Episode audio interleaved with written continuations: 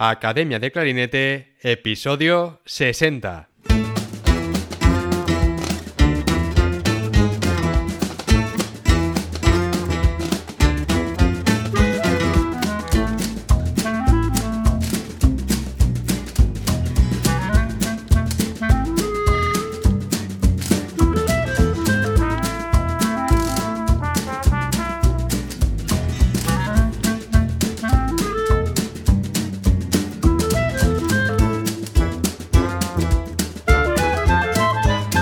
Bienvenidos a Academia de Clarinete, el podcast donde hablamos sobre aprendizaje, comentamos técnicas, consejos, entrevistamos a profesionales y hablamos sobre todo lo relacionado con el clarinete. En el episodio de hoy tenemos como invitado a Ángel Martín, clarinetista nacido en Madrid en 1999 y uno de los clarinetistas más prominentes de su generación a nivel internacional. Ángel inició su formación musical en el Conservatorio Jacinto Guerrero de Toledo con Carlos Gustavo Duarte y Javier Aceves. Posteriormente, estudió en la Escuela Superior de Música Reina Sofía de Madrid con los profesores Michel Aguiñón y Enrique Pérez. Desde 2019 continúa sus estudios musicales en The Colburn School en Los Ángeles, Estados Unidos, con el profesor Yehuda Gilad. Hasta la fecha ha conseguido varios premios en concursos nacionales e internacionales, como el primer premio en Juventudes Musicales de España en el 2019, primer premio en el concurso Van Doren Emerging Artist en el 2020, primer premio en el concurso internacional de clarinete Val y Guy en Lugo en el 2017, primer premio en el concurso internacional para clarinete online Good Plus en el 2021, primer premio en el concurso internacional online de Orihuela, segundo premio en el Pasadena Showcase Competition en Los Ángeles, segundo premio en el concurso internacional de clarinete de Oporto, entre otros muchos más. Como músico de orquesta, ha colaborado con la Orquesta de la Comunidad de Madrid, la Orquesta Sinfónica de Madrid y la Orquesta de Radio Televisión Española. Es miembro de la Joven Orquesta Nacional de España desde el 2018, miembro de la Joven Orquesta de la Unión Europea y ha sido miembro de la Joven Orquesta de la Comunidad de Madrid. En el 2021 fue semifinalista en la audición de clarinete solista en la Orquesta Nacional de Lille. Ha tocado bajo la batuta de grandes directores como András Schiff, Esa Pekka Salonen, Stefan Denev, Vasily Petrenko, Andrés Orozco, Pablo Eras Casado, James Conlon, Jaime Martín, entre otros. Como solista ha interpretado el concierto en La Mayor de Mozart con la Orquesta Freixenet de la Escuela Superior de Música Reina Sofía y el concierto número 4 de Sport con The Colburn Orchestra en Los Ángeles. Actualmente trabaja en su primer álbum digital con la discográfica Orpheus Classical y colabora activamente con el compositor español José Zárate. Sin duda, un clarinetista con un futuro prometedor y con una gran trayectoria por delante. En este episodio hablaremos de sus inicios con la música y qué película fue la que le inspiró a elegir el clarinete, de sus estudios en el Reina Sofía y de sus profesores Michel Aguiñón y Enrique Pérez, de su etapa estudiando en Los Ángeles y de Yehuda Gilad, de cómo es estudiar en The Colburn School y por qué esta escuela no es como las demás. Hablaremos de la importancia de preparar solos de orquesta incluso cuando no hay pruebas a la vista, Hablaremos del famoso solo de Ginastera y cómo fue su preparación para tocarlo, de concursos, orquestas, conciertos como solista, próximos proyectos y muchas cosas más. Hablando de sus próximos proyectos, a finales de este mes de diciembre, Ángel ofrecerá dos conciertos. El día 26 de diciembre ofrecerá el concierto Navidad en la Judería en el Museo Sefardí de Toledo y el día 29 ofrecerá un concierto pictórico musical sobre las miradas de polo de José Zárate en el Teatro de Rojas en Toledo. Voy a dejar los enlaces de estos dos conciertos en las notas del programa para que tengáis toda la información por si podéis asistir y escuchar a Ángel en directo. Y como siempre, en academiadeclarinete.com tienes a tu disposición cientos de clases grabadas en vídeo con ejercicios, técnicas, partituras y todo lo que necesitas para mejorar como clarinetista desde donde tú quieras y a tu ritmo. También tienes disponible la sección de masterclasses, donde grandes clarinetistas colaboran compartiendo todo lo que saben con los estudiantes de la academia, y de esta manera hacer de esta plataforma un lugar de referencia y aprendizaje para toda la comunidad de clarinetistas de habla hispana. Y ahora sí, vamos a dar paso a la entrevista. Muy buenas Ángel, bienvenido al podcast, un placer tenerte aquí. Hola David, ¿qué tal? Encantado igual de estar aquí. Muy bien, oye, pues he escuchado algunas grabaciones tuyas y, creo que eres un clarinetista con un potencial enorme y una gran trayectoria por delante, así que bueno, si te parece, Vamos a empezar hablando de tus inicios con la música, cómo empezaste con el clarinete y por qué elegiste ese instrumento. Bueno, pues yo provengo de una eh, familia que no es, o sea, no son músicos. Mis padres, ninguno de ellos es músico. Eh, mi, mi padre sí que estudió magisterio eh, música, pero bueno, ninguna relación clara, ¿no? con la música. Y cuando tenía, creo recordar, eran ocho o nueve años, eh, fue, fue una anécdota muy, no sé, cada vez que la cuento, ya la he contado varias veces y me resulta graciosa. Yo estaba viendo una película en, en la tele y que bueno, es solo en casa, es una película muy, muy, muy conocida, sobre todo en la época navideña, y, y hay una escena en la cual pues está una banda tocando mientras la madre intenta volver a casa a recoger al niño que, que lo han dejado solo, ¿no? Y eh, había un, un músico que tocaba el clarinete y bueno, yo me quedé y, y esto es real, esto no es algo que me he inventado para hacerlo bonito. eh, yo me quedé escuchando ese instrumento que dije, bueno, yo tengo que empezar a estudiar esto. O sea, yo dije, esto conmigo va ah, genial. Así que fue tal cual, fue con esa anécdota tan, bueno, mm, no, no absurda, pero sí que trivial, ¿no? Y, y al año siguiente comencé mis estudios eh, aquí en la Escuela de Música de, Municipal de Música de Covisa, eh, que es el pueblo de Toledo eh, en el que vivo. Y allí estuve tres años aprendiendo el clarinete. Em, yo tenía tan claro que quería este instrumento que al principio, cuando uno empieza con un instrumento nuevo, sobre todo cuando es pequeño, pues tiene la opción de coger un instrumento de la banda. Eh, a modo de prueba, ¿no? Y, y en el caso de que no te guste, pues reemplazarlo por otro y en el caso de que te guste, pues sigues con ese instrumento de la banda y luego cuando eso te compras tú uno. En mi caso no había clarinetes disponibles, pero bueno, yo lo tenía tan decidido que dije, papá, mamá, yo quiero este instrumento, así que me compraron un clarinete California eh, de 700 euros, me acuerdo perfectamente, y, y empecé, y empecé eso cuando tenía nueve años. Y Ángel, el hecho de que tú quisieras ya desde un primer momento que tuvieses tan claro el clarinete, hizo que, que fueses también un niño que estudiaba mucho ya desde, desde el principio. Sí, bueno, No desde, no desde el principio, sí que es verdad que me gustaba mucho el instrumento, pero bueno, una cosa es que te guste el sonido, cómo suena, y otra cosa es estudiar y, y decir, vale, ahora a ver cómo consigo ese sonido, ¿no? Que tanto me gusta. Eh, pero sí que es verdad que siempre tenía una decisión, ¿no? De, de una disciplina de estudio, eh, sobre todo a partir del tercer año. A partir del segundo o tercer año, cuando ya me enfocaba un poco en preparar las pruebas de acceso al Conservatorio de Grado Medio de, de Toledo, el Conservatorio Jacinto Guerrero, pues, pues sí que fui estudiando más y bueno, todo eso llevó a cada vez estudiar más, cada vez estar más de lleno, ¿no? en esto.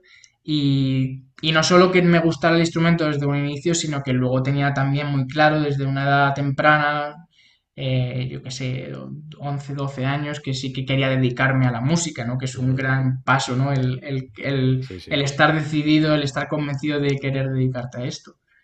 Así La que verdad que sí. ¿eh? Sobre todo desde, desde tan joven, ¿no? Ya desde 11 12 años tener tan claro que uno quiere dedicarse a la música. Sí, no, de hecho, y, y más ahora en, en, bueno, en la sociedad en la que vivimos, que eso lo podemos hablar o lo que quieras, Ujú, que, que, bueno, es una cuestión que no es fácil, ¿no? El, el decir voy a dedicarme a la música, voy a ser músico y que te digan esto que, que es, que, que Sí. eso es una carrera o ese tipo de preguntas, ¿no? Pero sí, yo empecé lo que era, eh, sobre todo a partir del principio de la ESO, eh, de la educación secundaria obligatoria, yo ya tenía claro que quería dedicarme a eso. O sea, a mí me gusta estudiar otras cosas también, siempre he sido muy estudiante eh, tipo, tipo un pollón, pero o sea, me gustaban otras cosas, pero sí que es verdad que yo siempre quería dedicarme a, a eso. Eso era lo principal. Qué bueno, Ángel, qué bueno. ¿Y, y dónde eh, has dicho que estudiaste en Toledo, en el Conservatorio Profesional? Sí. ¿y qué profesores tuviste allí? Bueno, pues comencé con, eh, con Carlos Gustavo Duarte, eh, que bueno, es el clarinete solista de clarinete bajo en la orquesta RTV, la de Radio Televisión Española. Y, y él, bueno, estaba dando clases allí en el Conservatorio de Toledo y comencé con él y bueno, fue lo mejor del mundo. O sea, eso fue como un, un aliciente, ¿no? A, a seguir estudiando. em, porque, bueno, me gustaba muchísimo como profesor, me apoyaba mucho. Tuve la mala suerte de que tuvo que dejar el trabajo por una serie de circunstancias eh, cuando yo llevaba con él un trimestre. Eh, pero bueno, él ha sido mi mentor número uno, yo diría, y el que de hecho luego me ha introducido, a, me, ha, me ha presentado a, a- al profesor con el que estoy ahora, a Yehuda Aguilar, porque él era alumno de vez en cuando, él iba, asistía a clases, ¿no? A, a lecciones Sí, sí. magistrales de Yehuda que, que cuando venía a Murcia o a, o a Madrid o a Ávila y, y, bueno, a través de él, de Gustavo, pues me, me introdujo a este otro mundo, ¿no? Entonces yo comencé con él, luego después de que él se fuera tuve un- dos años que estuve con, con dos profesores, pero muy, el tiempo muy corto. Eh, fue con Ana Belén París y José Manuel García Pozuelo, eh, que saludo también desde aquí.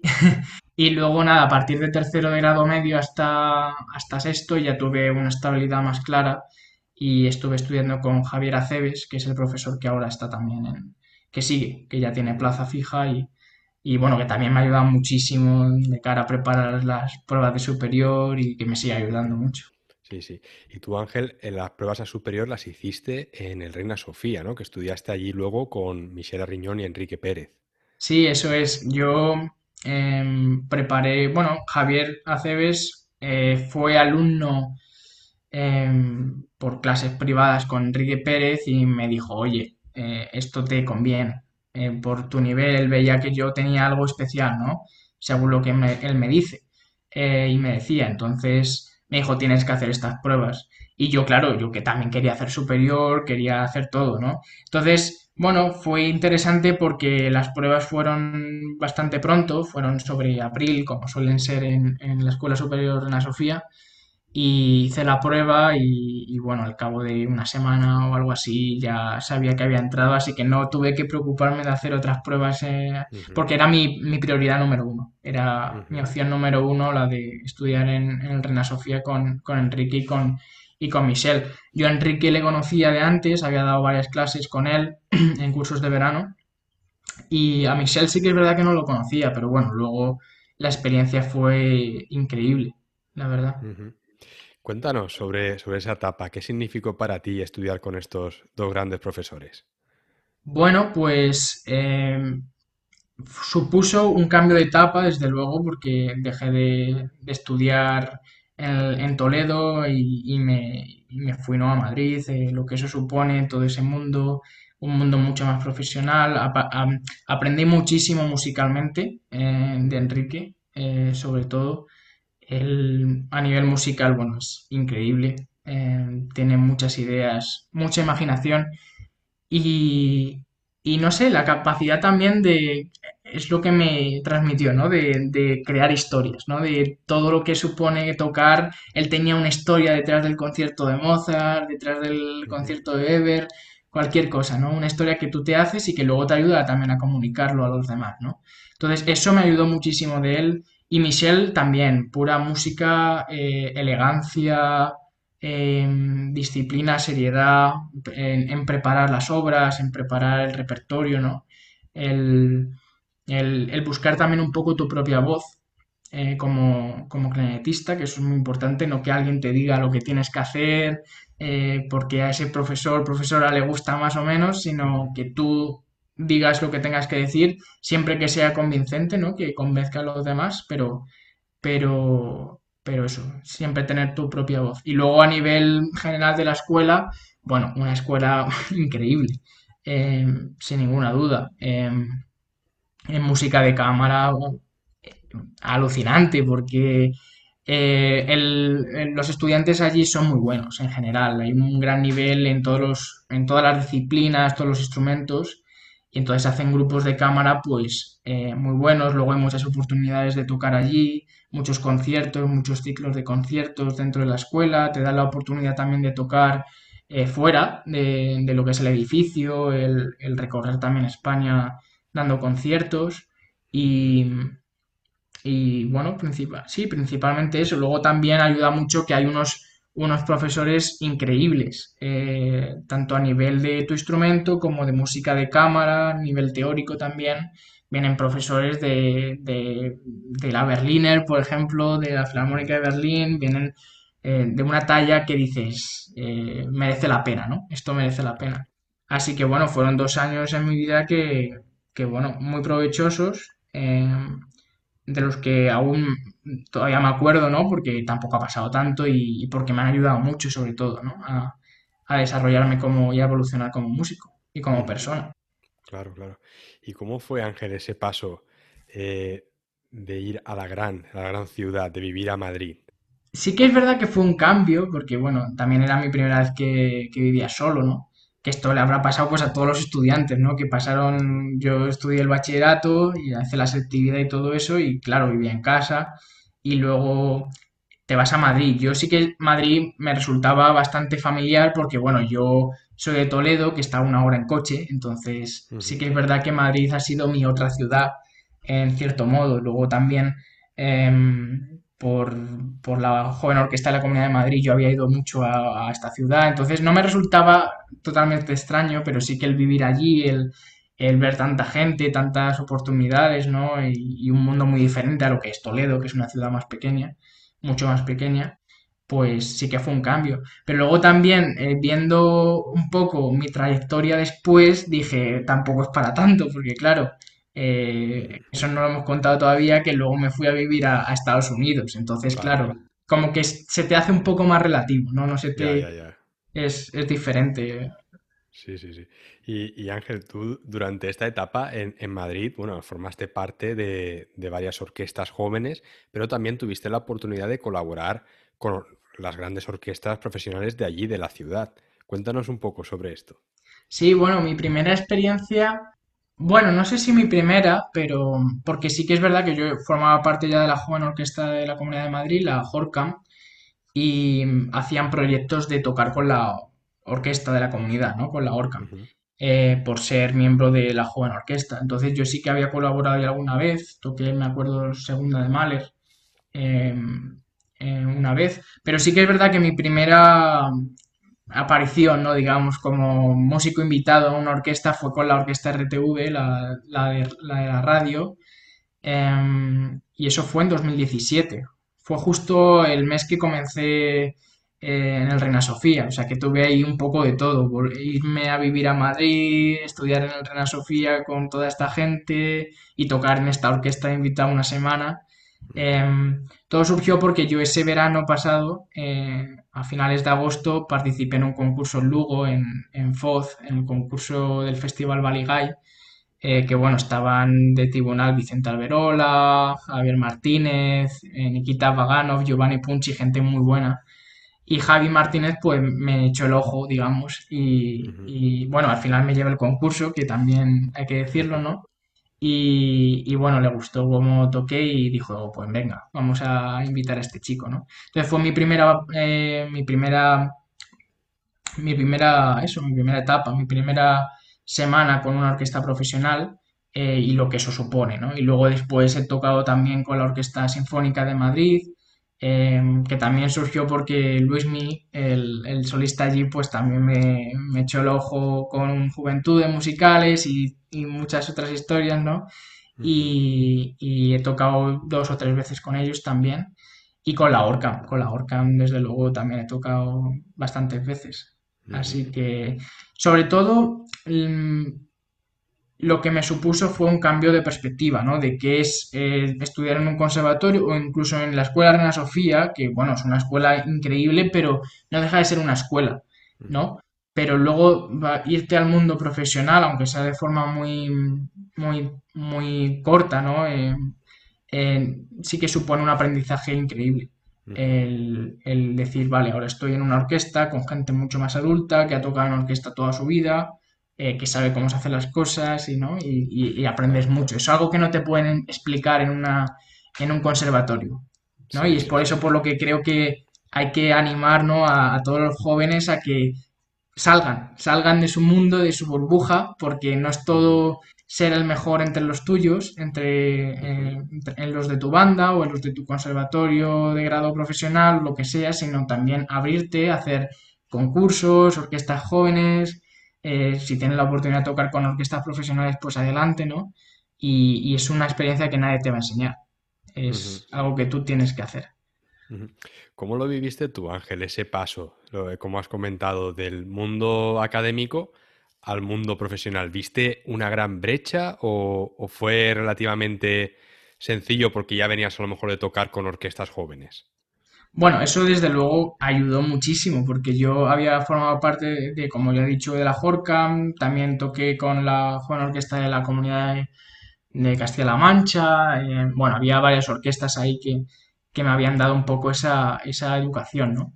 Entonces sí que es verdad que no supone tal, el, y bueno, las colaboraciones que he dicho con la ORCAM, ¿no? Como miembro de la joven orquesta. Entonces, eso ayuda muchísimo. Bueno, no es que ayude muchísimo, es que es crucial, yo diría, ¿no? El, el antes de audicionar a cualquier orquesta o que te inviten o lo que sea, el, el haber tenido esa educación de joven orquesta y entonces no fue un cambio muy grande, pero sí que, bueno, eh, hay una serie de cuestiones que te das cuenta de que hay que mejorar, ¿no?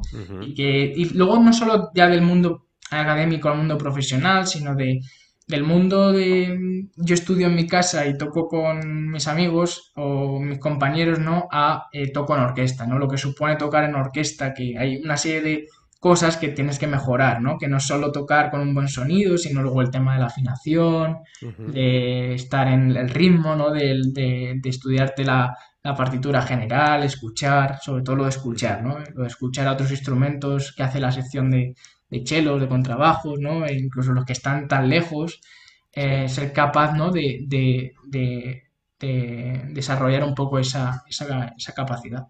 Sí, sí, qué interesante, Ángel, todo esto, ¿eh? la verdad. Y, bueno, eh, tú has dicho antes que conociste, gracias a, tu profe Gustavo, conociste a, Yehuda Aguilar, que es el que a día de hoy es tu profesor, ¿no? Vamos a hablar un poco de, esta etapa que estás viviendo en Los Ángeles y por qué decidiste eh, ir a estudiar con Yehuda. Bueno, yo a Yehuda le conocí cuando yo era muy pequeño. Em, acuérdate de que te dije que estudié, empecé mi primer año de grado profesional con Gustavo, entonces yo sobre, creo que fue ya el segundo año de grado profesional, cuando tendría, yo qué sé, 12 años, ¿no? 13. Em, pues eh, fui a dar mi primera masterclass con él en Ávila. Eh, luego después he ido a Madrid, em, a la UAX, donde Venancio Ríos es profesor, eh, era profesor y, y, bueno, también ha impartido allí Yehuda muchas clases, en Murcia, en el seminario que hacen allí también. Bueno, eh, yo ya tenía una experiencia con él, ¿no? Entonces, ¿qué me llevó a irme a Estados Unidos? Pues principalmente eso, ¿no? El, que me gustó tanto como profesor, em, porque es un cambio muy grande, ¿no? El, estar aquí en España, sobre todo no en España, sino en Europa y luego irte a Estados Unidos y encima a Los Ángeles, que está en la otra costa, que está lo más lejos posible, ¿no? Entonces sí que fue eh, el, profesor, ¿no? Lo que marcó la diferencia, lo que me dijo, oye, tienes que buscar esto, ¿no? Tienes que explorar esta vía y a ver qué pasa, ¿no? Em, yo sobre Yehuda, pues ¿qué, es lo que me asombra de él como profesor? Pues un poco la, eh, la filosofía que tiene, la forma de enseñar que tiene, los conceptos que tiene, ¿no? No son no, es un, no son conceptos o un tipo de aprendizaje, eh, bueno, de educación mejor dicho, que eh, lo veas en cualquier otro sitio. Sobre todo a nivel técnico, ¿no? A nivel técnico de cómo mejorar en cuanto a la técnica de clarinete, tema embocadura, tema sonido, tensiones. yo lo he hablado con Gustavo y con muchas otras personas, ¿no? Que es, es como cuando tú vas al doctor, ¿no? Al médico y tú vas y eh, me pasa esto, esto, esto, me duele esto, ¿no? Y él te dice, vale, pues tómate esto, este antibiótico o este ibuprofeno o lo que sea, ¿no? Pues esto es un poco igual, cada uno tiene sus problemas y él es capaz de adaptarse a ellos, ¿no? Y, y saber cuál es la... No te va a dar una poción mágica, ¿vale? Eso también hay que decirlo eso no consiste, porque mucha gente se piensa que las cosas funcionan así y no, no funcionan así, pero sí que te da el camino, ¿no? A explorar para que tú luego lo desarrolles y, puedas avanzar muchísimo y puedas crecer, vamos, del, suelo a, al techo, o sea, una barbaridad, Entonces eso sí que es verdad que fue lo que me dijo, Ángel, tienes que hacer esto, ¿sabes? Y para mejorar. Eh, y sobre todo es un profesor ideal. Él da clases a, bueno, gente ya muy experimentada, que, toca muy bien, ¿no? Eh, allí en Colburn, pues eso, gente muy buena en la escuela en la que estudio ahora mismo. Pero sí que es verdad que es un tipo de profesor ideal para un alumno que empieza de, cero, ¿no? Es un poco la idea, ¿no? El, el cuáles son los vicios que te puede ahorrar ese profesor. Yo digo, joder, si hubiera empezado con este profesor a tocar el clarinete, ¿dónde estaría? ¿Sabes? El, el, el eso, el, el, la educación desde la base, ¿no? Eso es lo que me asombra de él. Háblanos un poco eh, sobre la escuela eh, allí en Los Ángeles. ¿Cómo es estudiar en Colburn? Bueno, pues em, es un mundo diferente al, al, europeo. Sí que encuentro mucha, hay mucha relación con comparando, porque las comparaciones no son buenas, pero al final son inevitables, ¿no? Entonces, comparando con la escuela Reina Sofía, sí que encuentro muchas cosas que se parecen mucho. Em, a mí lo que, sobre todo en cuanto al nivel del alumnado, los profesores que hay, los, la serie de conciertos, todo eso es eh, alucinante. Y luego también em, algo que tiene Colbur y que no tienen, mm, yo diría, ni otras cinco escuelas en, lo que yo conozco del mundo académico, es que, bueno, tiene una capacidad de, de ayuda económica, de, de proporcionar becas a los alumnos que es increíble.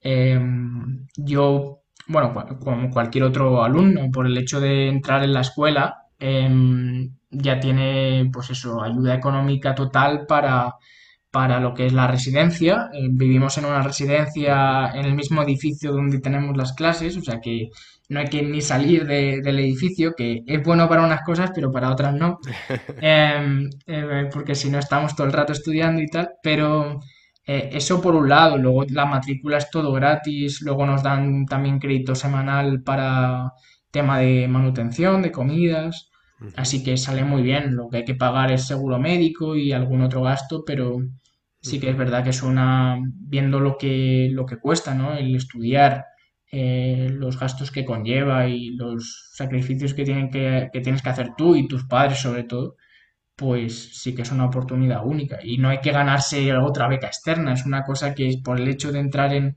el alumnado ya tienes esa, ese privilegio, ¿no? Así que eso eh, ha sido algo que, bueno, quería comentar porque es que eh, no se ve en todos sitios, eh, y ni en Europa ni en Estados Unidos. Y en Estados Unidos todavía menos, que es muy caro también estudiar. Yo si no hubiera tenido esa, esa, esa, esa suerte, ¿no?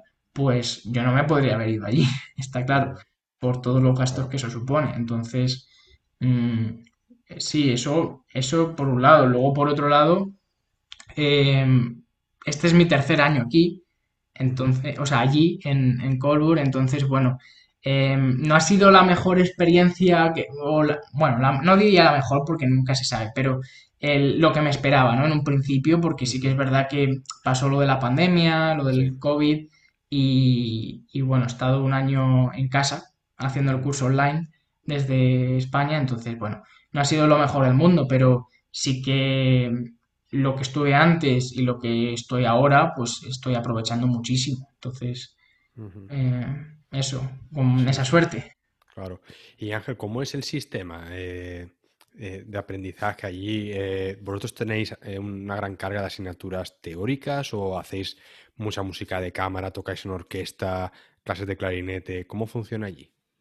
Bueno, en cuanto a clarinete tenemos clases semanales, como en muchas otras escuelas, afortunadamente, que no tenemos que esperar tres semanas a que venga nuestro profesor. Y a sí que es verdad que lo bueno que tiene es que em, no sale, aunque da muchas clases en el extranjero, eh, masterclasses y lecciones y todo eso, pero sí que es verdad que está mucho tiempo en, en Los Ángeles, entonces sí que te da esa continuidad, ¿no? De semana a semana. Él también es profesor no solo en Colbur, sino en la USC, que es la Universidad del Sur de California, donde tiene, en Colbur somos cinco alumnos o seis, este año somos seis, que es demasiado, ¿no? Parece, pero para lo que suele ser. Pero mm, allí en USC son 20, 20, son bastantes alumnos, entonces tiene esa responsabilidad, ¿no? De, de, seguir, de, guiarnos, ¿no? Eh, eh, con su con su con su con eso, con el aprendizaje que nos puede dar. Entonces, en cuanto a clarinete es eso. Luego, orquesta, lo bueno que tenemos allí es que hay muchísimos encuentros em, de orquesta.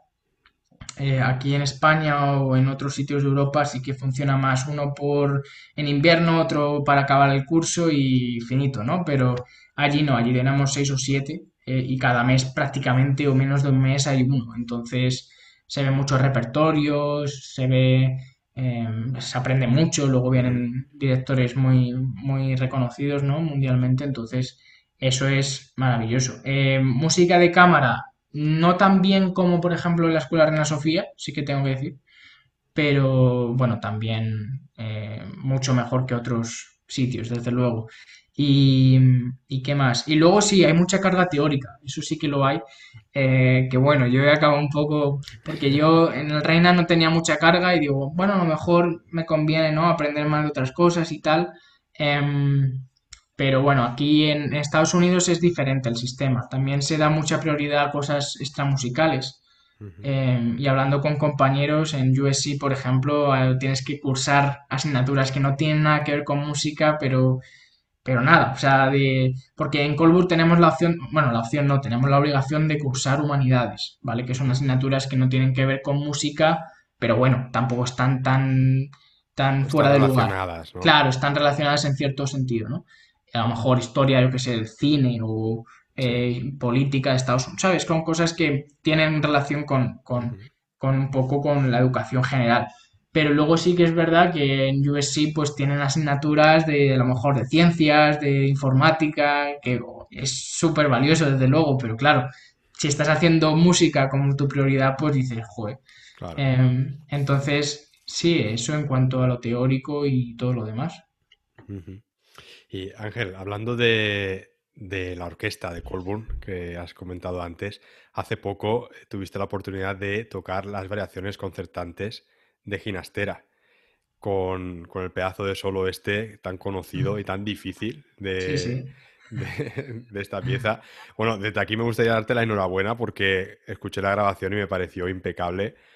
Pero háblanos ahora un poco de cómo fue esa preparación que hiciste para tocar este solo y, cómo fue esa experiencia, ¿no? De tocarlo. Bueno, pues en primer lugar, gracias eh, por la felicitación. Em, Sí, bueno, la, la, cuestión es que yo preparé este, empecé a preparar este solo hace ya, pues durante la pandemia, de hecho. Em, dentro de mi rutina de estudiar extractos orquestales para audiciones y, y, bueno, no solo para audiciones, sino tener esa educación, esa base, ¿no? Para que luego cuando salga cualquier audición estés preparado y solo te quede por mirar uno o dos solos, ¿no? Y lo demás lo tengas bien, bien preparado pues empecé a montar este, este, este solo y dije, a ver, a mí me gusta lo difícil, siempre me ha gustado tocar cosas difíciles, entonces digo, pues venga, voy a preparar esto, ¿no? Entonces, bueno, lo preparé, lo trabajé con Yehuda, lo he trabajado también con, algún otro profesor, eh, con Todd Cope, que es el solista de clarinete en Montreal, em, y con varios otros profesores, ¿no? Entonces, eso me ayudó mucho, ¿no? El tener esa base, el, cuando yo este año vi la programación de orquesta y vi que se tocaba esta hora, dije, vaya, ¿no? Pero eh, qué bien, ¿no? Entonces, eso sobre todo. Y eso creo que también me ha ayudado mucho a, sacar esta conclusión, ¿no? Que si tú preparas una cosa con tiempo suficiente, aunque sea muy difícil, em, tienes ahí un trabajo hecho que nadie te lo puede quitar y que, y que luego te va a servir para el futuro. Y lo digo porque muchas veces que haces un trabajo y te crees que no sirve para nada porque por la razón que sea luego no tienes que tocarlo en el sitio que querías o lo que sea, ¿no? O esa prueba tipo COVID, ¿no? Que preparas un concurso, que me ha pasado varias veces, preparas un concurso, un repertorio súper bien y luego se cancela, ¿no? O se pospone y dices, vale, ¿y ahora qué, no? Pues eso, eso ya está ahí, ¿no? Eso ya te va a ayudar para cualquier otra eh, oportunidad. Pues esto es igual. Entonces salió esa oportunidad y cuando vi que se tocaba esta obra, las variaciones de ginastera, dije, esto lo tengo que tocar yo. Así que hablé con Yehuda. Bueno, él me dijo, pues te estoy considerando a ti y a otros dos chicos para tocar esto. Y yo dije, pues mira, ¿sabes qué? Pues toco para esta clase justo ahora el solo. a, ver qué te parece, ¿no? Así como poniendo un poco de presión. Así que, y nada, luego la preparación, pues eh, es muy difícil, pero, pero de nuevo, si lo preparas con tiempo y, con, disciplina, porque al final es todo en la vida, yo creo. Si tienes esa disciplina y esa capacidad, ¿no? Hacer de forma meticulosa, que es una palabra que utiliza mucho Yehuda, si, uti- si haces ese tipo de trabajo, luego todo es mucho más fácil. Y luego a la hora de la verdad, cuando tienes que tocar el, el solo, que es tan difícil, pues eh, sale, ¿no? Al final es cuestión de, de tocar, de trabajar y al final sale. Y preparación específica del solo, pues em, se da mucha importancia a la parte de clarinete, obviamente, porque es muy difícil, pero cuidado con la orquesta, que tienes que estar con la orquesta a tiempo, que son cosas que se dan por hechas, pero cuidado, porque una cosa es preparar el solo y otra cosa es tocarlo en orquesta. Eh, luego preparación, eh, no correr, sobre todo, no trabajar mucho con metrónomo a muchas, muchas velocidades. Eh, de- yo lo trabajo desde muy lento a rápido, a, más rápido de lo que lo toqué, que se puede tocar más rápido. Eh, y luego, bueno, la dificultad más famosa, ¿no? Que es la de ese do. Bueno, depende de, dónde- de con qué lo toques. Yo empecé a trabajarlo con el si bemol y lo toqué con clarinete en si bemol, que es- se supone que lo más difícil por la tonalidad en la que está. Sí. Se puede tocar con do, ¿no? Lo, o- eh, lo- lo mejor, pero ¿quién tiene un clarinete en do? Y con la también. Pero bueno, yo me fui a lo difícil del todo. Dije, ya que hago ginastera, lo hago de- del, del todo difícil, ¿no? Y, y eso, pues preparar posiciones, trabajar lento, memori- eso, todo eso. Sobre todo ese tipo de trabajo. Ángel, ¿te parece si pasamos a escucharlo ahora, un momento? ¿Vale?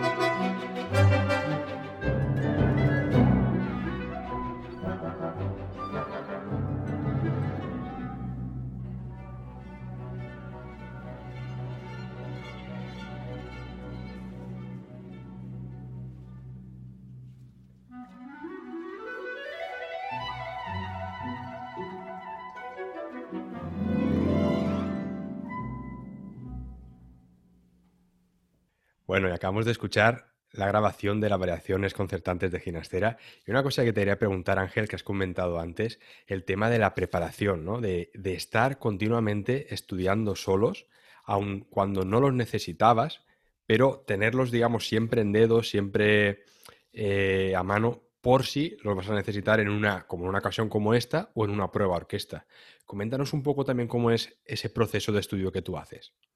Sí, bueno, eh, tengo que decir que este proceso me viene sobre todo de mi profesor de Judo Aguilar, de nuevo, porque él comenta mucho esto, ¿no? Que se ve mucho lo de sale una audición, ¿no? muy importante o no tan importante o que te interesa em, y ves la lista, ¿no? Y dices, vale, ahora me tengo que preparar todo esto, ¿no? Eh, pero así no funcionan las cosas. Entonces, él propone estudiar cada semana un número de solos. A ver, tampoco muchísimos, pero sí que trabajarlos muy de forma muy concienzuda, ¿no? Y, y, eh, al detalle de como si fueras a tocarlo al final de la semana en la audición, ¿no? Un poco ese trabajo. Entonces, claro, tienes que calibrar si tengo que hacer este tipo de trabajo, además de tocar obras, estudios, eh, técnica y todo eso, cuántos tengo que estudiar, porque si estudias muchos no puedes hacer este tipo de trabajo tan a detalle y si estudias solo uno o dos, pues tampoco te compensa, ¿no? Ir semana a semana solo estudiando dos solos. Em, entonces él propone, pues eso, de 4 a 8, los que, los que te parezcan. Em, y combinar, ¿no? Combinar a lo mejor uno rápido, uno lento, uno, uno más solista, uno más con la sección, un poco tener ese balance, ¿no? Ese equilibrio, em, esa variedad. Entonces, eso por un lado. Entonces, una vez trabajas esos solos por semana, pues claro, al final tienes tantos solos que lo que haces es expandir todavía más tu repertorio, ¿no? Lo que tú conoces. Y luego te ves en las audiciones que más o menos se toca lo mismo. Más o menos te pide los mismos solos.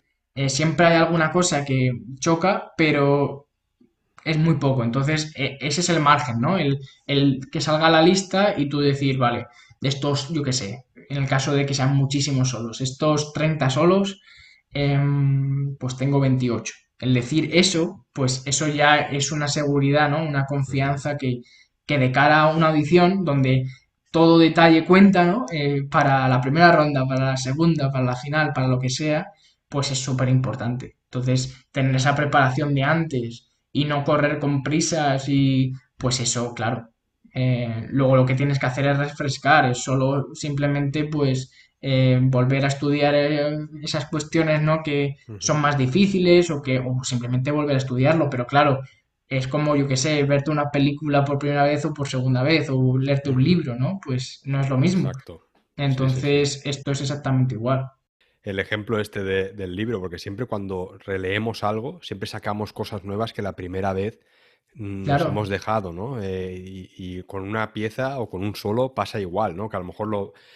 Si si pensando ahora un poco en el proceso este, ¿no? Que estás comentando de tocar entre cuatro y ocho solos a la semana, cuando pasan a lo mejor tres, cuatro meses, digamos que has pasado un poco ya por todo el repertorio, ¿no? De así, digamos, básico que te pueden pedir una prueba. Cuando pasa ese trimestre o esos cuatro meses y vuelves otra vez a estudiar los solos, no lo estudias igual. Te, das cuenta porque tú también has seguido aprendiendo, has seguido creciendo como músico, ¿no? Entonces también te das cuenta de otros detalles que no te habías dado cuenta en esa primera vez y, al final siempre es el, proceso continuo, ¿no? No, claro, desde luego, porque al final tu cabeza, eh, tu mente está centrada en otra serie de cosas. Tú cuando ya tienes, em, que eso no lo he comentado y lo tengo que comentar, ¿no? Cuando yo preparo un solo por primera vez, que no he estudiado nunca, pues lo primero que tienes que saber es escuchar la obra, obviamente, porque si no, ¿qué estás haciendo? ¿Vale? O sea, puedes, puedes estudiar sin saber cómo es la obra, una serie de cuestiones, pero ¿para qué hacer eso? mejor escuchar la obra primero y saber el contexto, saber em, cómo suena, si es muy solista, si no, si cómo, lo que ha dejado la orquesta de antes, si es piano, si es muy fuerte, lo que dejas tú, eh, todo eso. Luego, obviamente, también Em, estudiar la partitura, ¿no? General, el, no estudiarla ah, como un director de orquesta, porque no tenemos ese tiempo, pero sí que eh, en la sección que tú tienes que tocar, en ese solo, pues saber con quién vas, quién tiene la fórmula rítmica, quién te proporciona un contrapunto, lo que sea, lo que sea, ¿no? Entonces, las dinámicas, todo eso, ¿no? Y una vez tienes eso, ya te puedes centrar en, en, en lo que es la cuestión del clarinete, ¿no? En, eh, por una parte, em, el tema de sonido, de articulación, eh, los conceptos básicos, que son el del ritmo, el de la afinación y el de la articulación, sobre todo. Y una vez tienes eso, ya puedes expandirte un poco. Y ahí es donde lo que tú decías, ¿no? Que tú cuando lees una cosa, em, me acuerdo eh, el director que, bueno, prepara la, a la EUBIO, la, a la orquesta, me salía el, nombre en inglés, perdona, a la orquesta de la joven de la Unión Europea, pues eh, dice que, que a él no le gusta dirigir de memoria porque cada vez que vuelve a retomar la partitura de una obra orquestal encuentra algo nuevo, ¿no? Y yo me quedé con eso y dije, pues claro, es que esto es igual aquí, ¿no? Entonces cuando tú tienes esa base del ritmo, de la afinación, de que sabes con quién vas, cómo suena, qué carácter tiene, qué quiere decir, en el caso de una ópera, qué está diciendo el texto mientras tú tocas, como en la Clemencia de Tito, por ejemplo, de Mozart, ¿no? Em, o en Verdi o lo que sea. Em, una vez tienes eso, luego ya te puedes ir a cómo comunicar eso, cómo transmitir eso, eh, qué decir musicalmente, cómo sonar convincente y convencer a los demás eh, y, tener esa iniciativa, ¿no? de, decir, vale, esto está muy bien, ahora vamos a hacerlo perfecto, ¿no? Lo perfecto es imposible, pero buscarlo, sobre todo buscarlo.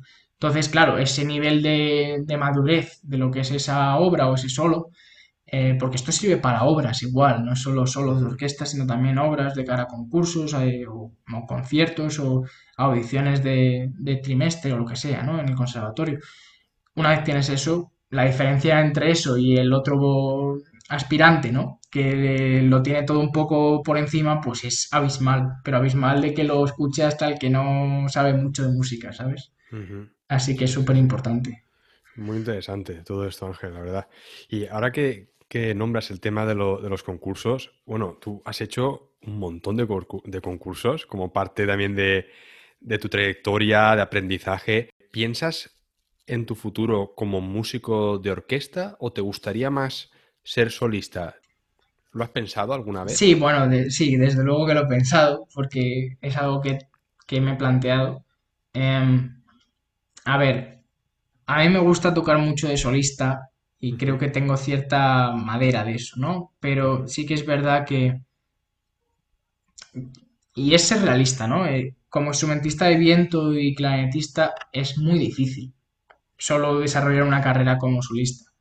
Entonces, a mí me gusta también mucho tocar en orquesta, entonces yo, a mí el formato, ¿no? Como el, el the frame, como se dice en inglés, en el que más me, el mejor en el que mejor me encuentro, ¿no? Es el de combinar actividades, ¿no? Entonces a mí me gusta, por ejemplo, tocar en orquesta, tener un trabajo de orquesta, ¿no? Que te proporcione esa estabilidad, ¿no? De, decir, joder, por un lado tienes que tener un trabajo, ¿no? Que, te proporcione estabilidad y bueno, que no solo es eso, que me gusta muchísimo tocar en orquesta, obviamente, si no, no lo haría. Si no te gusta lo que, lo que, lo que trabajas, haz otra cosa, ¿no?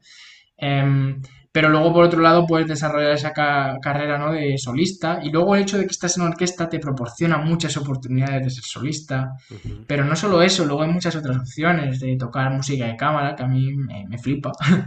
Em, o tocar, eh, o bueno, o enseñar, ¿no? Que ahora con este profesor que, tengo ahora, ¿no? Pues eh, me, está gustando cada vez más, ¿no? Lo de enseñar a, a gente, doy clases particulares, a gente que me lo dice. Yo nunca me he ofrecido directamente porque tampoco es que me sobre el tiempo. Pero cuando tenga más tiempo lo publicaré y a ver si hay mucha gente que quiere dar clase. Pero esa es otra cosa, otro camino, ¿no? Que puedes seguir, ¿no? El de transmitir tus conocimientos y, creo que es algo también muy gratificante, ¿no? Entonces, si me lo he planteado, sí, em, pero también es difícil, ¿no? Es, porque claro, no es un instrumento de, eh, de cuerda o, de, piano, ¿no? No tenemos cinco conciertos de Mozart o, de Beethoven.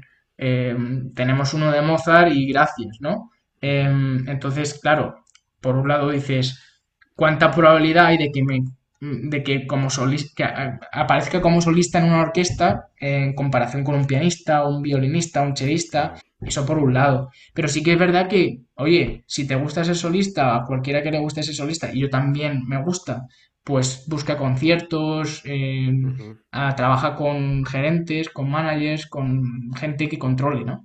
Y también es otro mundo que va a explorar, que también dedica, hay que dedicar mucho tiempo, porque es otra historia, la de la gestión, pero bueno, si te gusta y no te gusta tocar en orquesta, pues adelante, adelante. Sí. Ángel, ¿han habido eh, concursos en los que has participado que te han ofrecido después eh, tocar como solista? Sí, sí. Bueno, por, por un lado, gané el concurso de juventudes musicales en 2019 en la, en la especialidad de viento, que, que bueno, fue una gran sorpresa para mí. Bueno, no sorpresa, pero fue como yo me presenté, toqué el concierto de Nielsen en la final, eh, una hora de clarinete solo en la primera ronda, eh, eh, que se llama Back de Bruno Mantovani, Ujú, Bug en español. Sí. Em, y bueno, pues me hice, me llevé el concurso y, y tenía 18 años, em, 18 o 19, no me acuerdo. Bueno, la cuestión es que es un concurso que se supone que por el premio voy a tener un concierto como solista en el futuro. ¿Cuándo? No lo sé todavía, porque las cosas son como son. Pero que en general que te proporcionan oportunidades de ganar concursos, desde luego. O sea, yo por ejemplo con Juventudes estoy teniendo giras mm, de conciertos, de recitales por haber ganado el concurso, eh, que es parte del premio. Eh, ahora de hecho tengo, un, tengo dos conciertos en Andalucía en enero, tengo un concierto en Toledo el 26 de diciembre también, por tema de juventudes musicales. Y así muchos otros concursos, pero no solo tema de conciertos, sino de que, bueno, de que te conozca gente, de... eh, yo, por ejemplo, em, pues lo que me decías antes de la entrevista, ¿no? Lo digo así, de que tenías ganas de entrevistarme. Pues yo, pues entiendo que en parte es porque yo em, he publicado en Facebook, o llevo publicando de forma muy consistente durante tiempo los logros que hago, ¿no? Que, que- que he tenido, ¿no? Entonces eso todo cuenta. Para que te conozca gente, a mí me ha dicho gente que me conoce de que he ganado no sé qué o de... Sí. Y yo no los... Y dice, joder, pues es importante, ¿no? Entonces, Mm, pero no solo por el tema de... Y, y me voy a otro lado, ¿no? De, de- del tema de concursos. Em, no solo por el tema de las oportunidades que te ofrece. em, a corto plazo, ¿no? O, cosas muy nítidas que ves, como concursos, o que gente te conozca, o que esa gente conozca a otra persona que gestione conciertos y te contrate a ti, es, es toda una, una red, ¿no? Pero no solo eso, es luego, eh, eh, como parte de lo que he dicho antes, de intentar abrirte y, y salir de tu burbuja, ¿no? Y de tu mundo de que yo soy súper guay, súper bueno y porque estoy con los de mi pueblo o con mi banda o con, pues salir de eso, salir de la rutina del conservatorio, de toco bien, pero puedes aprender mucho más, ¿no? Y parte de la educación es eso. Yo desde que tenía 14 años, pues he hecho concursos. Em, que hay gente que los hace con- desde más jóvenes, pero bueno, cada uno tiene su, su ritmo, ¿no? Y hay gente que lo hace cuando es todavía más mayor. Entonces, esa, esa experiencia que he tenido de hacer concursos desde los 14 años, 14 15 16 todo eso te das cuenta de que compites, que hay gente ahí fuera y es solo yéndote a Valencia o a otro sitio y ves que hay otra gente de tu edad que toca igual de bien que tú o incluso mucho mejor. Y que hay mucha otra gente que toca mucho mejor que tú. Cuando antes en tu casa, en tu zona de confort, a lo mejor había uno que tocaba mejor que tú, o dos, o ninguno. Entonces, ese cambio de perspectiva te hace aprender muchísimo. Es algo que te ayuda muchísimo a valorar lo que hay. Luego lo de hacer eh, en orquestas jóvenes, pues exactamente igual. Vas a estar con un montón de, de gente que tiene tu edad, o incluso más pequeños o más mayores, que tocan igual de bien que tú, o mucho mejor. Entonces, eso es algo, como he dicho antes con lo de bueno, lo que, lo que he comentado de que hay que aprender más allá, ¿no? De lo que te ofrece, ¿no? tu conservatorio, pues efectivamente, esto es una parte fundamental. Eh, igual que lo de las jóvenes orquestas, que es lo que he dicho antes. Pues esto es igual. Esto es una oportunidad de aprendizaje. Y bueno, también como, como solista, que estábamos hablando antes de- del tema este, ¿no? Que te gustaba mucho tocar como solista, has tenido la oportunidad de tocar el concierto de Mozart y también el, el concierto número 4 de Sport, ¿verdad? Sí. Háblanos un poco de estos conciertos. Bueno, el concierto de, el primero que interpreté fue el concierto de Mozart, em, porque bueno, fue el año que yo también, em, mi último año en, el- en la escuela Reina Sofía, Y fue también el último año, por coincidencia, de, de, de Michel Aguiñón en, al frente de la cátedra, ¿no? De clarinete. Entonces, él ya se jubilaba de la escuela, entonces querían hacerle como una especie de homenaje, ¿no? O, tributo, ¿no? Entonces dijeron, pues mira, para el concierto de final de curso, ¿no? El último eh, encuentro orquestal, pues se toca un concierto de clarinete y el concierto de Mozart. Y, bueno, fue él el que me dijo que estaba interesado en que yo tocara eh, en ese concierto. Y yo, bueno, dije, mm, estaba súper contento, ¿no? Porque por la oportunidad, porque fue en el Teatro Monumental de Madrid, de tocar también con esta, con la orquesta de la Escuela Ana Sofía, que bueno, tiene unos musicazos, mm, por lo que hemos hablado, de que el alumnado es increíble. Y, y bueno, porque yo también me despedía de, la escuela, ¿no? Entonces era un poco, realmente, era una, una oportunidad única, ¿no? De, de acabar allí y decir, vale, ahora me voy, pero tocado de solista, ¿sabes? Entonces, la experiencia increíble, toqué con, eh, bueno, dirigió Peter Edbos, eh, que, bueno, es un compositor muy reconocido, húngaro, eh, y director de orquesta, y la experiencia, pues, eso, muy... daba fue muy, fue muy productiva, ¿no? Digamos, eh, por muchos aspectos, por lo que te he dicho, que no es lo mismo tocar en orquesta que tocar de solista, es otra cosa que aprendí, ¿no? Lo de tocar de solista. Em, eh, eso por un lado, y por otro lado, pues eso, el verte en esa situación, ¿no? De eh, tocar en el Teatro Monumental, un teatro donde toca la orquesta RTV, em, que hay mucha gente que va a verte y, no, y mucha gente que no te conoce, y mucha gente que te conoce y que es muy importante para ti. Em, eh, luego que se retransmitió eh, posteriormente en, la, en televisión, ¿no? En los conciertos de la 2. Entonces, toda esa presión, eh, pues hay que saber gestionarla. y eso no es lo mismo que tocar en tu casa en eso, cualquier obra o a tus amigos, ¿no? Es una, una oportunidad, otro tipo de aprendizaje, ¿no? Único. Entonces, eso fue muy bueno para mí. Y luego, por otro lado, toqué el concierto es por el número 4 solo, se tocaba el primer movimiento, formaba parte de un concierto, se llama Concerto Forum, en el cual eh, hay varios solistas que tocan con la orquesta del conservatorio. Ah, eso fue en Los Ángeles, en, en Colburn. Y, y, bueno, esa fue otra experiencia pues también eh, muy buena porque ya tenía ese bagaje ¿no? de antes de, de, lo de Mozart, entonces eso también me ayudó mucho, ¿no? A saber cómo gestionar, cómo cómo trabajar, cómo escuchar a la orquesta, cómo de relativas son las dinámicas, por ejemplo, ¿no? Que es solista, piano, piano en el concierto de Mozart, vale, pero es el solista, por ejemplo, ¿no? O en Sport.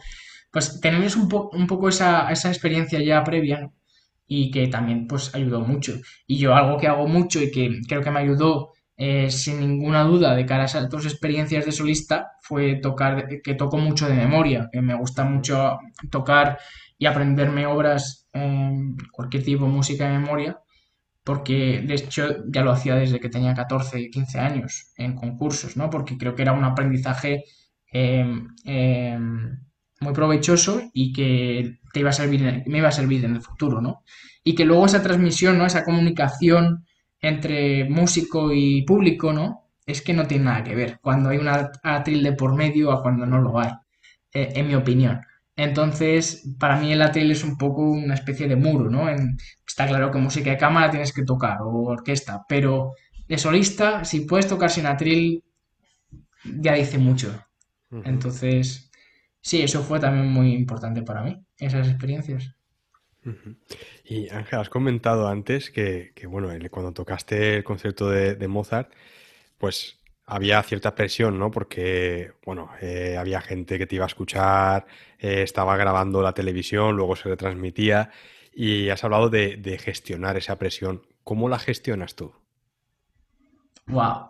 Bueno, es una pregunta, no sé, no, muy interesante, desde luego, pero mm, muy difícil de responder, eh, creo.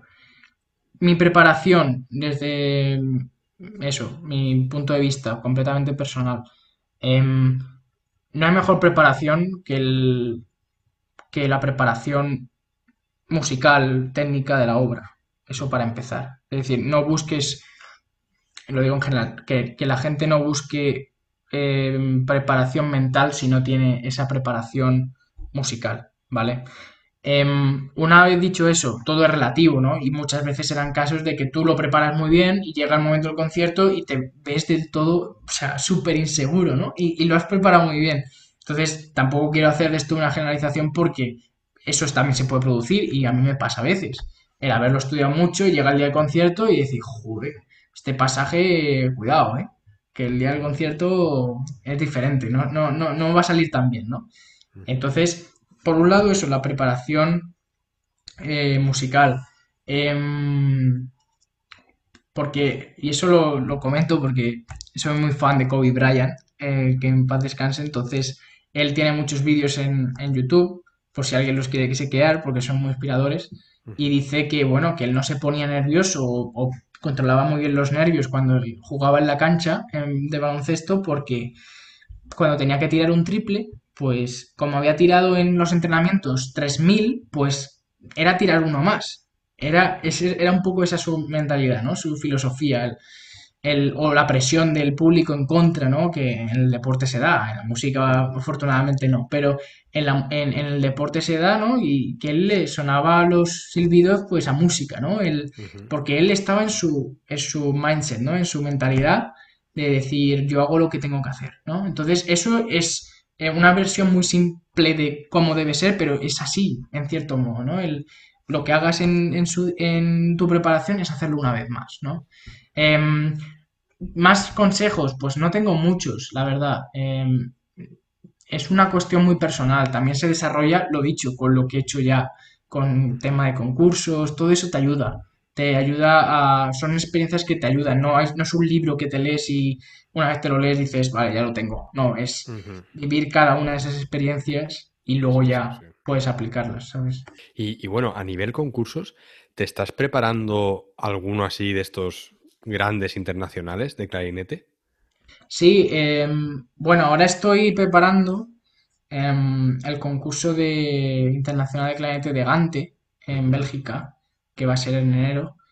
Em, bueno, este concurso tuvo que ser el año pasado, pero bueno, Ajá, por el- la pandemia se tuvo que posponer. Mm, y bueno, lo que ha ocurrido es que se hizo la primera ronda, como otros concursos internacionales, se hizo eh, online, se hizo de forma virtual, mandando una grabación. Entonces, bueno, pasé la primera ronda, a la- pasé la segunda y ahora competimos a partir de la segunda. Entonces queda segunda ronda, semifinal y final.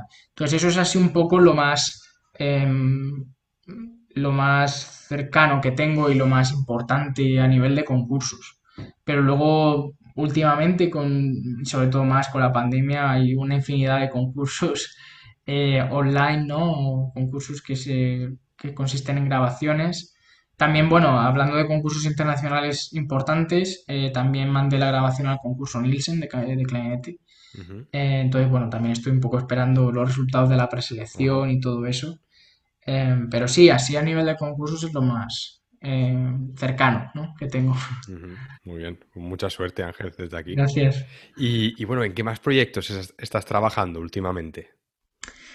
Bueno, em, por un lado estoy pendiente de terminar mm, mi primer álbum con la discografía Orpheus Classical, Ajá, eh, que bueno, conseguí a través de eso, aplicar de forma online, viendo en redes sociales una publicación para que veas lo importante que es de vez en cuando el- la espontaneidad, ¿no? De, de que te aparezca algo, ¿no?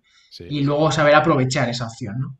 Em, eso por un lado. Eh, luego, bueno, eh, colaboro mm, activamente con el compositor español José Zárate.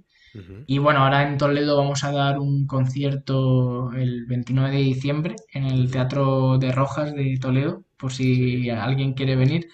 Em, y bueno, es un proyecto que se llama Conectando Sentidos y se trata de una composición que se llama Miradas de Polo del compositor español José Zárate, que relaciona música y pintura con la colección de, del, del señor Polo que está en Cuenca y en Toledo. Entonces, eh, bueno, ese es un proyecto también interesante que tenemos ahí. Ujú, como he dicho, los proyectos de juventudes musicales, eh, esos son importantes. ¿Qué más? Un concierto que doy en el Museo Sefardí de Toledo el 26 de diciembre también, un poquito antes del otro, eh, del, del Teatro de Rojas. Em, que bueno, es, es música relacionada con la historia judeo-cristiana, ¿no? Y del Museo Sefardí. Em, más proyectos, bueno, tengo ya más proyectos más adelante, pues la cosa es que ahora estoy gestionando muchas cosas y, Sí. y estoy mucho al corto plazo, pero se me- por eso se me están olvidando muchas cosas, pero, pero sí, ¿no? Afortunadamente estoy ocupado y, y eso, y eso es lo importante, ¿no? El, el buscar las cosas, nadie te va a llamar a la puerta, ¿no? Y decir, oye, ujú, ¿quieres esto y esto y esto? No, tú tienes que buscártelo Sí. y así es como funciona todo.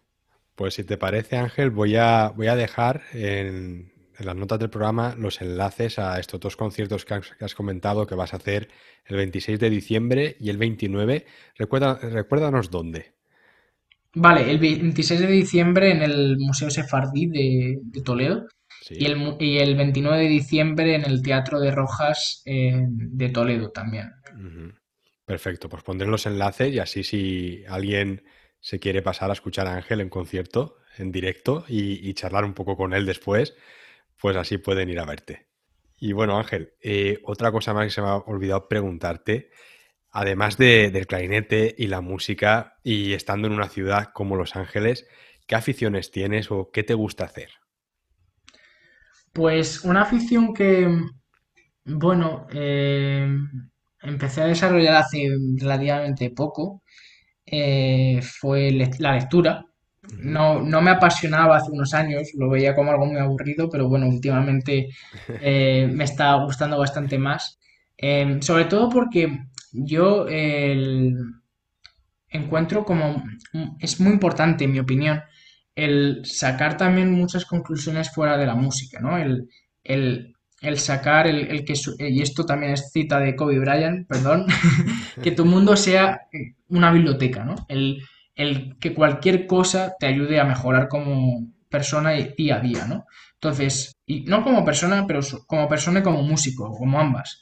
Entonces, eh, a través de la lectura, o bueno, o cualquier otra afición que cualquier persona tenga, pues se puede aprender mucho, ¿no? Y de cualquier experiencia, ¿no? Eso te puede servir y, te, y lo puedes relacionar. Por ejemplo, a mí me gusta la lectura, pero sobre todo relacionada con la historia, porque a mí la historia ha sido una, una, bueno, pues una asignatura que siempre me ha gustado mucho, ¿no? Y me ha gustado mucho leer sobre eso, ¿no? Entonces, pues, luego lo relacionas, que, que, que, que puede ser que solo sea una afición completamente diferente a la música y está bien, porque es una afición, ¿no? Es algo que te distrae un poco eso desde luego. Pero yo, por ejemplo, con esto, pues encuentro también una forma de aprender desde otro punto de vista lo que me puede ayudar como músico, ¿no? El saber el contexto histórico de la época, de la obra que estoy tocando, o el compositor, o em, esa serie de cosas que no se ven en una partitura donde solo hay escritas notas e indicaciones, ¿no? De dinámicas y de ritmo, ¿no? Pero que son igual de importantes, ¿no? Y que luego al final son cosas que que, te ayudan, que son como el extra que te... que yo lo que encuentro muy interesante es cuando escuchas a dos personas o a muchas personas en, en un concurso, por ejemplo, la misma obra, ¿no? Y, tienes la sensación de que hay una persona, aunque el nivel sea bastante parecido a nivel musical y técnico, siempre hay alguien que sobresale y no sabes muy bien por qué. ¿Sabes? No, no tienes muy claro qué es lo que esto puede ocurrir en el caso de que varias personas sean igual de buenas, ¿no? Pero hay algo que, que, mejora mucho a una persona respecto a otra, ¿no? Y en mi opinión son este tipo de cosas. El conocimiento que uno tenga sobre otras cosas que no están completamente relacionadas con la música, sino con la madurez o cómo, eh, o por ejemplo, cómo actuar, cómo, cómo actuar en, en, público, ¿no? En el escenario, la, la posición del cuerpo, ¿no? La, la presencia, ¿no? Como se dice, eh, o luego el contexto que tengas. Esa serie de cosas son muy importantes. Entonces, bueno, eso por un lado la música, pero volviendo a lo de las aficiones, pues eso, tipo eh, lectura, em, ahora pues también estoy haciendo un poco de deporte, que, lo dejé un poco de lado, aunque yo he estado más o menos bien siempre, pero bueno, siempre es bueno, o sea, es súper importante, de hecho, em, para, para todo. Eh, entonces, eso también. Pero bueno, yo soy una persona que, no tengo, no tengo mucho tiempo libre, voy a decirlo así, ¿no? Entonces, pues tampoco, em, como que no, no entiendo la relación entre, no, no entiendo la separación de afición a trabajo, ¿vale? Que, que entiendo que, por ejemplo, pues a mí me gusta también estudiar inglés, ¿vale? Porque, bueno, también estoy allí estudiando, me gusta el idioma, pues es una afición, pero, pero no, pero lo entiendo como parte de mi trabajo día a día, ¿sabes? Entonces, eh, como algo que es realmente importante, ¿no? Y, bueno, es esto un poco todo sobre aficiones. Bueno, has, citado un par de veces a, Kobe Bryant, supongo que serás fan de los Lakers más que de los Clippers, ¿no? Sí, sí, sí. ¿Ha sido algún partido allí a... Pues mira, me van a matar todos los fans de los Lakers y de los Clippers, pero todavía no he ido. Voy a ir cuando voy a ir eh, este año que viene, voy a ir sí o sí. Pero por eso te digo, que estoy en la misma, en el mismo edificio eh, donde vivo y donde estudio. Y al final, pues lo que te digo, que, que no. Entonces, sí, me gusta, me gusta el, baloncesto y me gusta los Lakers. Bueno, me gusta eso. Eh, el deporte siempre me ha gustado verlo. Pero no soy fan de Kobe Bryant por lo que hace como, eh, como lo que hacía como jugador de baloncesto, que también, pero por lo que me puede transmitir a mí, ¿sabes? Eso es lo que creo que es alucinante, ¿no? El, que una persona que no haga, que haga algo completamente diferente a ti y que te pueda comunicar, inspirar de una forma tan, tan poderosa, ¿no? Eso es lo que a mí me, me alucina de esa persona. Es que al final cualquier disciplina, cualquier trabajo que se realice a un alto nivel, al final todo está, todo está relacionado, ¿no? Es, eh, tocar, por ejemplo, música a un nivel tan alto es que al final está relacionado con el deporte de alto nivel o, el que es artista o el que es, eh, imagínate, pues algún empresario de eso, el, creador de, Tesla, ¿no? Pues sí, sí, pues, claro. tiene que tener ¿no? esa capacidad de, de, trabajo, de disciplina, todo eso al final es lo mismo. ¿eh? Yo creo que es, gente que, que se dedique, pues porque canalizan, ¿no? Su, o tienen su enfoque e, en, eso que les gusta, ¿no? Por ejemplo, si, imagínate, el, el fundador de Amazon, ¿no? Pues que cuando empezó, que era una idea, pues todos le llamaban loco, decía, pero ¿cómo vas a vender cosas por internet, no? Y ahora mira, pues es porque le da por canalizarlo ahí, pues me gusta hacer esto y, al final lo consiguen, pero es eso, gente que, que consigue relacionar eso ¿no? y, llevarlo a, la práctica en su campo. No, claro, no, completamente de acuerdo. Todos tienen esa relación. Bueno, Ángel, pues no te voy a entretener más. Eh, ha sido un placer muy grande hablar contigo y muy interesante todo lo que, lo que has compartido. La verdad que para lo joven que eres eh, tienes una gran madurez, ya no solo musical, sino también comunicativa. La verdad que te expresas muy bien, has dejado todo muy claro, lo has explicado todo con mucha claridad. La verdad que me ha sorprendido mucho. Y bueno, desde aquí me gustaría darte la enhorabuena por todo y desearte muchísima suerte con todos tus proyectos y con todo lo que tengas que hacer ahora en un futuro. Bueno, eh, David, muchas gracias por todo lo que dices. Em, muchas gracias por invitarme al podcast, eh, porque bueno, creo que es una oportunidad única para eh, para aprender, para si puedo comunicar algo a gente, pues también, que es de lo que se trata, ¿no? Em, o a ti, o, tú a mí, ¿no? O es eso un poco, el, es un poco el espíritu, ¿no? Entonces, eh, bueno, muchas gracias por todo, por, por eh, me lo pasa muy bien, la verdad, hablando contigo y a ver si hay otra ocasión en el futuro. Y nada, eh, ya para despedirme me gustaría eso, pues eh, a quien esté escuchando, pues em, en general así consejos que puedo dar y yo no soy ningún experto, ¿vale? A mí me pueden dar muchísimos consejos y hay muchas cosas que sigo haciendo mal y debería mejorar, ¿no? Y como todo el mundo. Pero cosas que a mí me han servido, ¿no? Y que quizás sirvan a los demás, pues, pues esa curiosidad, ¿no? La curiosidad de buscar cosas, de aprender cosas, de que todo es importante de que cualquier detalle cuenta y de que de todo se puede aprender, ¿no? De que tocar música, de, dedicarte a la música no solo tocar un instrumento, sino también eh, relacionarte con personas, eh, mm, comunicar, transmitir, eh, saber hablar bien, saber comunicarte bien, abrirte al mundo y a otras personas y saber hablar otros idiomas, en fin, una serie de cosas que para mí son muy importantes, ¿no? Entonces, si puedo inculcar un poco, bueno, inculcar, pero recordar un poco eso, ¿no? Eh, de seguir aprendiendo, sea lo que sea, ¿no? De cualquier cosa, no, no solo de la música, pues, pues genial, la verdad. Pues muy bien, Ángel, muchísimas gracias, de verdad. Un placer. Igualmente. Un abrazo. Igualmente, un abrazo. Y hasta aquí el programa de hoy. Gracias por vuestras valoraciones en Apple Podcast, por seguir el programa en Spotify y por vuestros me gusta y comentarios en iBox. Muchísimas gracias por estar ahí. Nos escuchamos la semana que viene. Hasta la próxima.